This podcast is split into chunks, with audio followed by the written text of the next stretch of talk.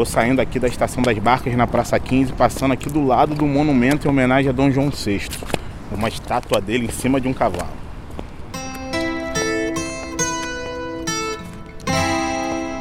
Oi, tudo bem por aí? Se você ouviu o episódio anterior, que abre a nossa terceira temporada, você lembra que o Thales Ramos cruzou a Baía de Guanabara de barca. Aliás, eu vou te dar logo um recado. Você não precisa necessariamente ouvir os episódios na ordem, mas eu acho que fica mais legal se você seguir direitinho, porque uma história vai levando a outra. Então, se você preferir, volta lá e ouve o primeiro episódio antes. Bom, o fato é que o Thales já cruzou a Bahia e chegou ali na Praça 15, no centro do Rio de Janeiro. Eu até quero contar uma historinha sobre essa estátua do Dom João VI, mas eu vou deixar para o fim do episódio, tá? Agora eu vou andar ali até o chafariz. Ih, Thales está cheio de suspense hoje. Mas beleza. Até porque da estátua pro chafariz é um pulo. Um fica bem pertinho do outro. Pronto, cheguei aqui no famoso chafariz do Mestre Valentim, que foi construído quando isso aqui nem se chamava Praça 15. Pois é, ali no final do século XVIII, essa região era o Largo do Carmo. E a área ainda não tinha sido aterrada, né? Então as águas da Bahia chegavam bem perto do chafariz. E naquela época o povo vinha se encontrar aqui para bater um papo, fazer uma social, contar umas fofocas. O carioca sempre gostou de uma fofoquinha, né? é, tô sabendo. Aliás, quem ouviu a primeira temporada sabe que a gente já falou disso no episódio sobre a conjuração do Rio de Janeiro. O chafariz do mestre Valentim era um dos pontos onde rolava uma espécie de contrabando de ideias revolucionárias. Uma fofoca em nome da liberdade. Mas hoje a história que a gente vai te contar é outra. Então, deixa eu dar um até logo pro Thales. Então é isso, Gabi. Vai tocando o barco aí que mais tarde eu volto para falar sobre a estátua do Dom João VI. Combinado. Daqui a pouco eu te chamo de novo.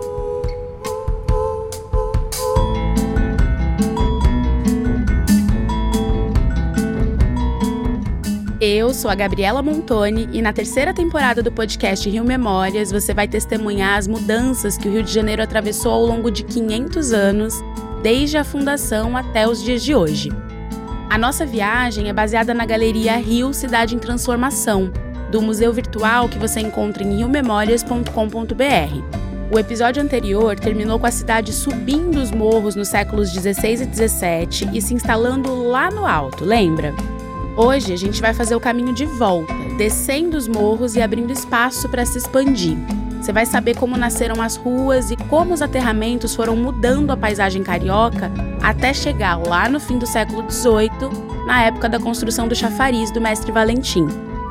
Então ajusta aí seu fone de ouvido e vem comigo nessa.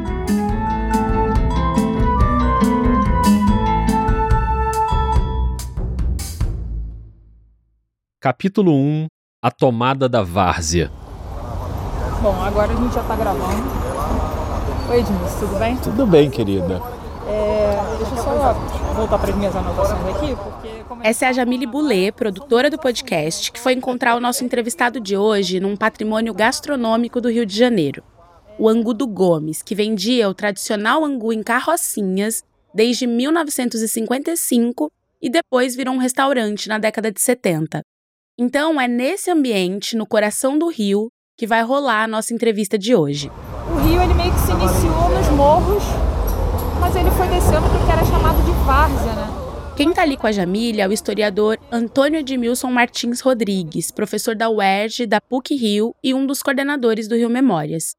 É ele que vai ajudar a gente a contar essa história de uma cidade que nasce e se expande a partir da região da Baía de Guanabara. A Baía de Guanabara, na minha cabeça, é muito mais terra do que mar, na verdade, nesse período, né? Porque ela vai acumular tudo aquilo que são as riquezas do Rio de Janeiro. Riquezas não no sentido econômico, mas riqueza no sentido potencial, né? Da sustentação. Eram tantos portos na Baía de Guanabara, tanta coisa circulava por ali. No primeiro episódio da temporada, a gente viu como o rio ocupou os morros do Castelo, da Conceição, de São Bento e de Santo Antônio. No século XVII, a parte baixa da cidade, a planície, chamada de Várzea, começou a ser ocupada. E em pouco tempo, os eixos político e econômico, que estavam muito concentrados no Morro do Castelo, desceram a ladeira. E desceram por quê? Porque o morro tinha uma conexão direta com o porto E o porto, para uma cidade como o Rio de Janeiro, era naquele momento a centralidade da cidade, né? A importância dessa descida é a experimentação que fizeram, porque a ideia que a gente tem é que essa cidade é instintiva, não precisa dessa relação de experimentação, não. Eles experimentaram tudo isso experimentaram também o contato com os indígenas, o contato com o africano, tudo isso redundou num modo especial de realizar esse movimento de tomada da várzea.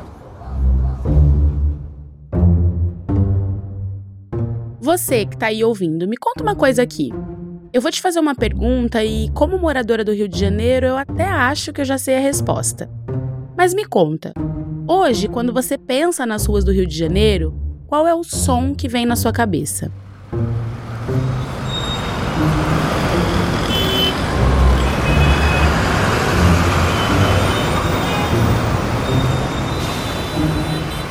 É, a gente lembra logo desse trânsito caótico, dos engarrafamentos, das buzinas. É uma paisagem sonora que está bem inserida na nossa rotina hoje em dia, né? Mas no começo era um pouquinho diferente. Deixa eu sintonizar meu radinho aqui para uns 400 anos atrás.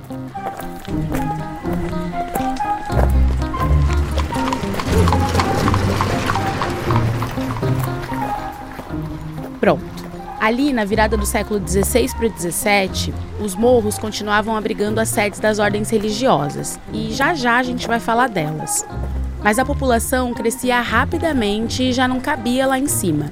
Então surgiram as primeiras casas residenciais na várzea. Os prédios da administração pública também começaram a descer.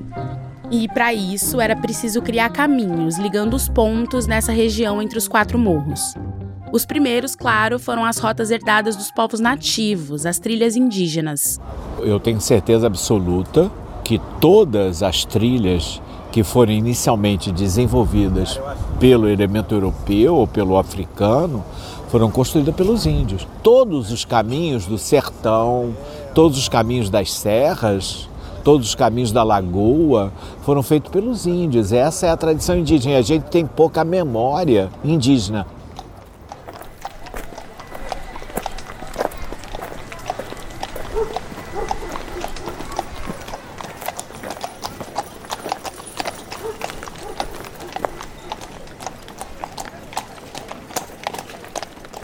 O legado indígena deu forma aos caminhos que acabaram desenvolvendo os fluxos da cidade. Quanto mais trânsito de pessoas, quanto mais esquinas, maior a quantidade de encontros. E é ali que começa a história das ruas do Rio.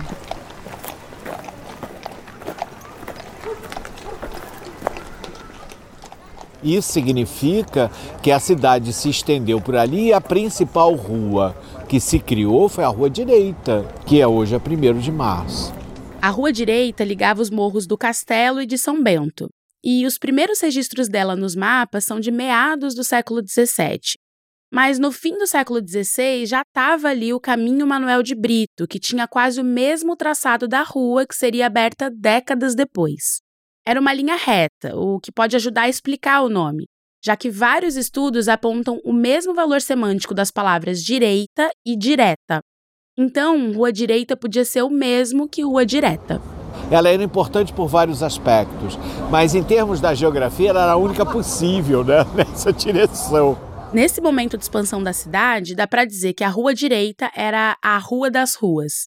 Foi a mais importante do Rio até o século XIX e puxou para ela não só o eixo de poder que estava no Morro do Castelo, mas também o hábito dos encontros no espaço público além de ser o ponto de partida para outras ruas importantes e outras regiões da cidade. Então, as ruas para perpendiculares, todas foram se desenvolvendo, principalmente a Rua do Ouvidor, né? que era Leixo Manuel, né, o início do processo de construção dela. Então toda a dinâmica da cidade se conservou nessa região. O passado fala com entusiasmo da Rua do Ouvidor, chamando-a de Salão de Visitas do Rio de Janeiro. Os primeiros trabalhos sobre alinhamento, nivelamento e melhoria das casas datam de 1624. Essa é uma memória escrita na virada do século XIX para o XX. Muitos imóveis nessas ruas tinham função ao mesmo tempo residencial e comercial. A loja na parte de baixo e a casa nos pavimentos superiores dos sobrados. O nome Rua do Ouvidor veio em meados do século XVIII, quando dois ouvidores da comarca, em períodos diferentes, passaram a morar ali. Primeiro, Manuel de Amaro Pena de Mesquita Pinto, em 1745. Depois, Francisco Bercó da Silveira, em 1780. Aliás, esses nomes, com referências diretas e até meio óbvias, eram bem comuns na época. A Rua da Quitanda foi chamada assim porque tinha ali uma grande feira, então facilitava para as pessoas se localizarem.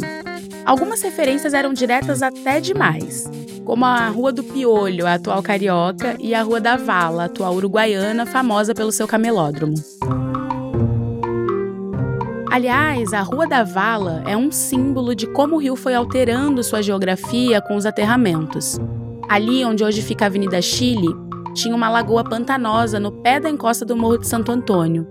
Quando os franciscanos ocuparam o morro, eles pediram na Câmara e no Senado para que a lagoa fosse drenada. Para fazer essa drenagem, surgiu a Rua da Vala, que só seria coberta no fim do século XVIII numa tentativa de acabar com o mau cheiro e as enchentes.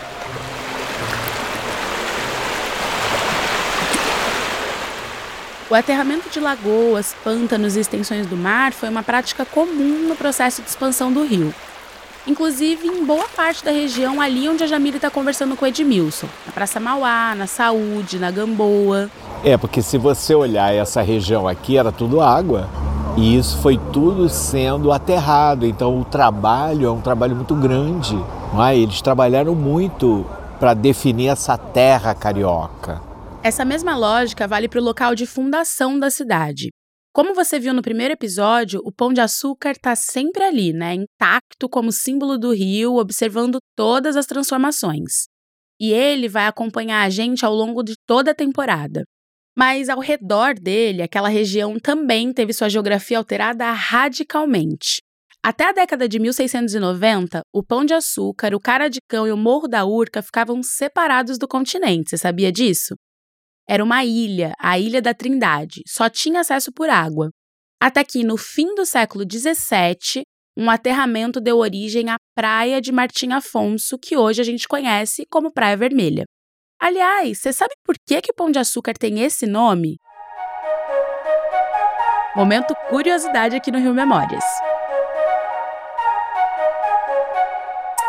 Verdade, tem um debate em torno dessa história, mas eu vou recorrer aos registros do historiador José Vieira Fazenda. Ele lembra que no auge do cultivo da cana-de-açúcar no Brasil, ali nos séculos 16 e 17, a cana era espremida, o caldo era fervido e colocado numa forma de barro que lembrava um cone. Essa forma era chamada de pão de açúcar. E como o morro tem um formato parecido, acabou ganhando esse nome, enfim, essa é uma das teorias, mas o fato é que o aterramento no fim do século XVII estreitou a relação do carioca com um de seus maiores símbolos.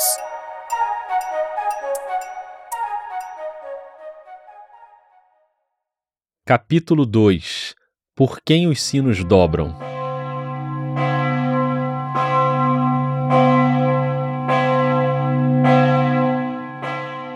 Não dá para pensar no crescimento do Rio de Janeiro sem levar em conta a atuação das várias congregações religiosas da cidade. O projeto colonizador era também um projeto de poder do catolicismo português. As ordens, irmandades ou confrarias ocuparam morros, se espalharam pelo território e foram muito além dos costumes e da fé. Algumas investiram também no poder econômico, com produção agrícola e propriedades imobiliárias.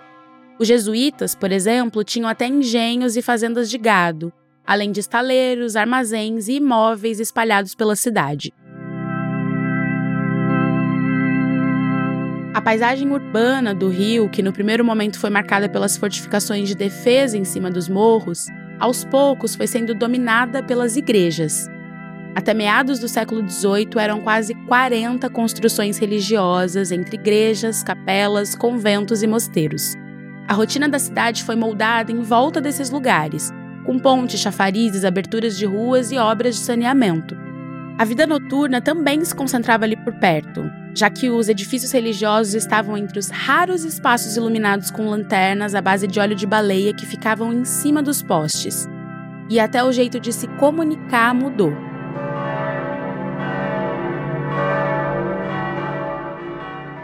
A cidade falava pelos sinos,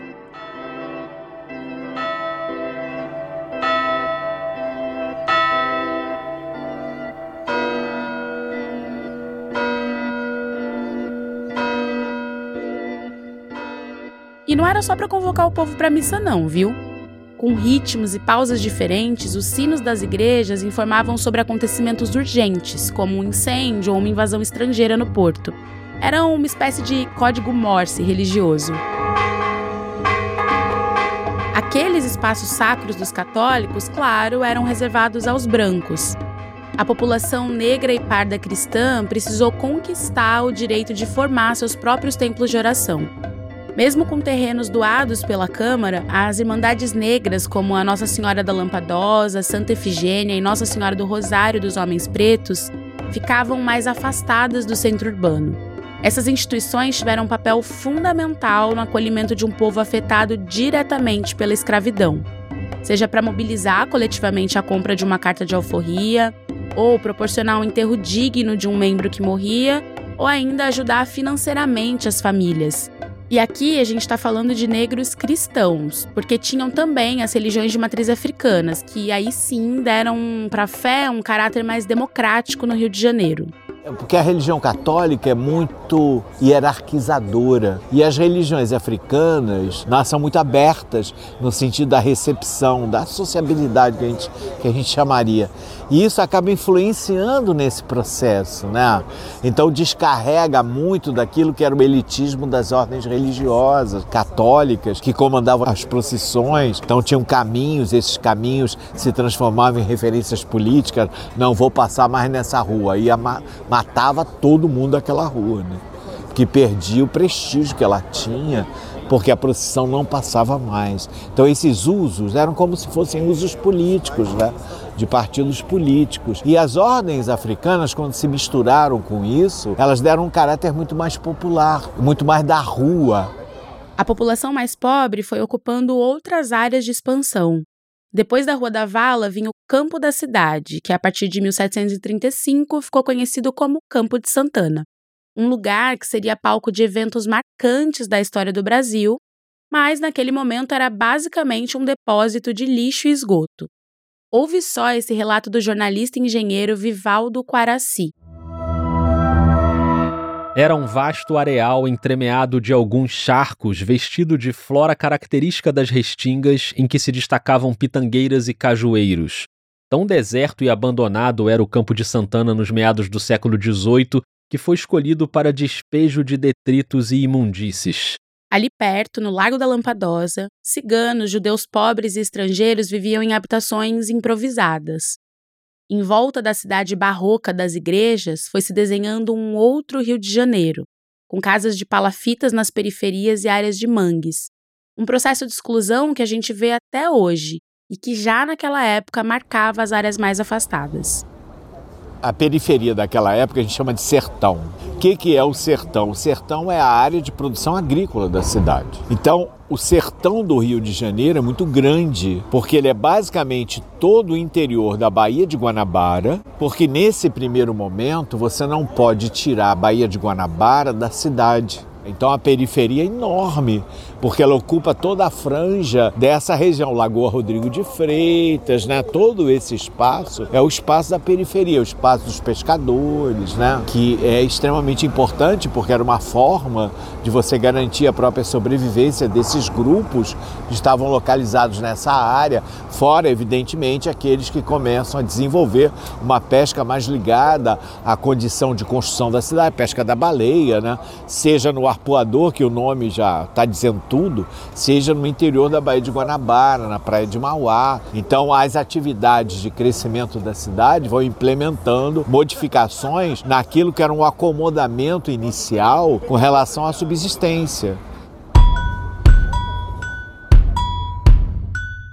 Depois de passar pela periferia, a gente volta para aquele lugar onde o Thales estava no início do episódio, lembra? Ao contrário dos jesuítas, dos franciscanos e dos beneditinos, que se instalaram nos morros ainda no século XVI, os carmelitas tomaram um caminho diferente. Escolheram um lugar bem em frente ao porto, a via de entrada da cidade, um lugar que ficaria conhecido como Largo do Carmo. Capítulo 3 O coração do Rio Colonial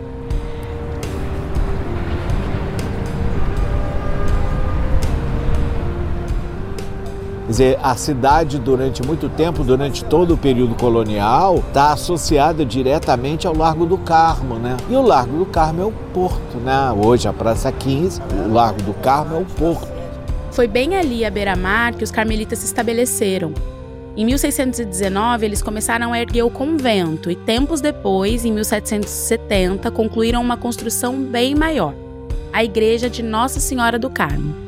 Ela está ali até hoje, na rua 7 de setembro, colada no largo que atualmente se chama Largo do Passo. O nome se explica pelo fato de que ali perto da igreja fica também o Paço Imperial, um edifício extenso que antes foi o Paço Real e antes ainda o Paço do Governador, construído em 1743. Quem desenhou o paço foi o brigadeiro José Alpoim, talvez o maior nome da arquitetura colonial carioca. Ele também projetou o casarão de Francisco Teles de Menezes, um conjunto de três prédios que ia da Rua Direita até a Rua do Mercado. Um incêndio no fim do século XVIII destruiu boa parte desses prédios, e o que sobrou foi o Arco do Teles, que até hoje é muito frequentado pelos cariocas. Aliás, a partir desse incêndio, surgiu uma das maiores lendas urbanas do centro do Rio. Mas daqui a pouquinho a gente te conta. Agora vamos passar por uma mudança importante que aconteceu antes do incêndio. Em 1733, quando Gomes Freire de Andrade, o conde de Bobadela, assumiu o governo do Rio de Janeiro, a cidade entrou num período de investimento pesado em infraestrutura e embelezamento. O brigadeiro José Alpoim, que eu citei agora há pouco, era o engenheiro por trás dessa modernização da cidade surgiram academias literárias, a primeira tipografia da colônia e finalmente deram um jeito na distribuição da água. O aqueduto da Carioca foi refeito com uma técnica que misturava pedra e cal com óleo de baleia, formando uma liga de concreto resistente. A primeira versão, nas décadas anteriores, não tinha dado muito certo, porque os canos eram de ferro e não resistiram à ação do tempo.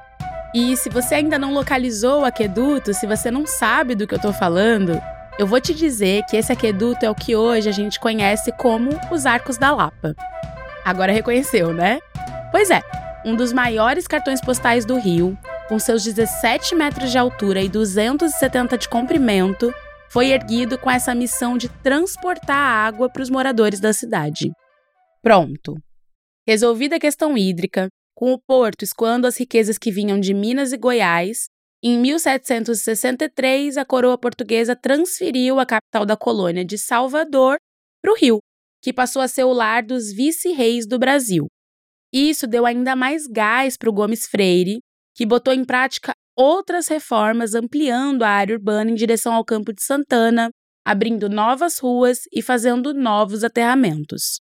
Um desses aterramentos, na Lagoa do Boqueirão, deu lugar ao passeio público, o primeiro jardim público da cidade, construído em parte com mão de obra dos prisioneiros do calabouço, a cadeia exclusiva para escravizados que ocupava aquela região onde hoje ficam o Aeroporto Santos Dumont e o Museu Histórico Nacional. Quem assinou a obra do passeio público foi o mestre Valentim, o mesmo daquele chafariz que a gente visitou no início do episódio. O chafariz foi inaugurado em 1789 para substituir um mais antigo que recebia as águas do aqueduto. Um ano depois, bem pertinho dali, veio um incêndio devastador que destruiu boa parte do casarão e só deixou de pé o Arco do Teles. Então, para você que gosta de histórias de crime, segura aí essa lenda urbana que nasceu das cinzas do incêndio. Depois do incêndio em 1790, o Arco do Teles virou uma área ocupada por moradores em situação de rua e pelas cantoneiras, como eram chamadas as prostitutas que atuavam nos cantos daquele beco. Uma delas era Bárbara Vicente de Urpia, uma jovem portuguesa que tinha sido casada com um fidalgo frequentador dos salões da elite. mas ela se apaixonou por um homem negro livre e largou o marido. A partir daí começou a circular a história de que Bárbara caiu em desgraça, perdeu sua beleza e, para se recuperar, passou a fazer rituais com sangue de crianças e bebês que ela sequestrava pela cidade. Uma história certamente alimentada pela maneira como a sociedade da época enxergava as mulheres que saíam do casamento e também pelo preconceito contra religiões africanas. É nesse contexto que surge a lenda urbana de Bárbara dos Prazeres, a assassina de crianças que espalhou pânico pela cidade e fez as famílias tradicionais esconderem os seus filhos dentro de casa. Mas nem tudo era conto de terror naquele momento. Enquanto o Rio sofre uma grande transformação e se torna a capital do vice-reino, a história da cidade passa a se misturar de vez com a história do Brasil, sem perder suas características próprias. Isso é um negócio interessante de ver como a cidade vai tomando a forma, mas sempre nesse sentido inicial. Desce do morro, toma a várzea, se expande na várzea e aí adquire esse sentido novo, né? De expansão dela. Então acho que isso é muito legal para compreender o Rio de Janeiro e compreender a história do Rio de Janeiro diferente da história do Brasil. Que aí como ela virou capital em 1763, você começa a dizer que a história dela é a história do Brasil e aí dançou a história do Rio de Janeiro. Então acho que a atenção nossa deve ser para esse percurso particular de uma história do Rio de Janeiro, que não é diferente da história do Brasil, claro, mas que tem manifestações muito particulares e importantes de serem acentuadas, porque elas têm uma marca muito especial de peculiaridade. É nesse contexto de grande expansão e modernização que o Rio vai entrar no século XIX. A população, que era de 6 mil pessoas lá no início do século XVIII, já passava de 40 mil.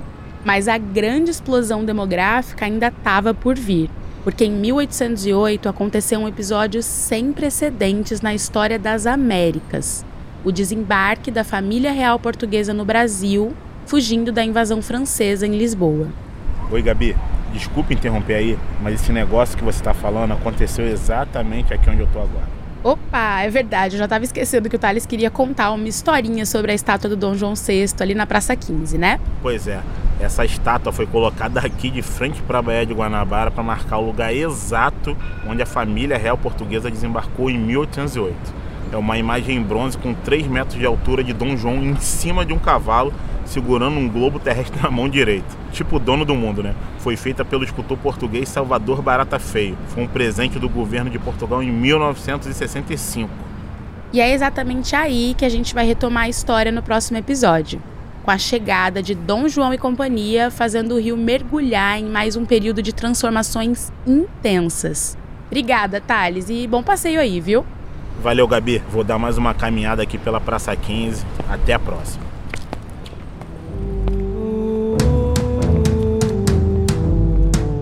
Esse foi o segundo episódio da terceira temporada do podcast Rio Memórias. Em seis capítulos, a gente leva você para testemunhar as mudanças que o Rio de Janeiro atravessou ao longo de cinco séculos. Você pode visitar o museu virtual riomemórias.com.br e navegar pela galeria Rio Cidade em Transformação.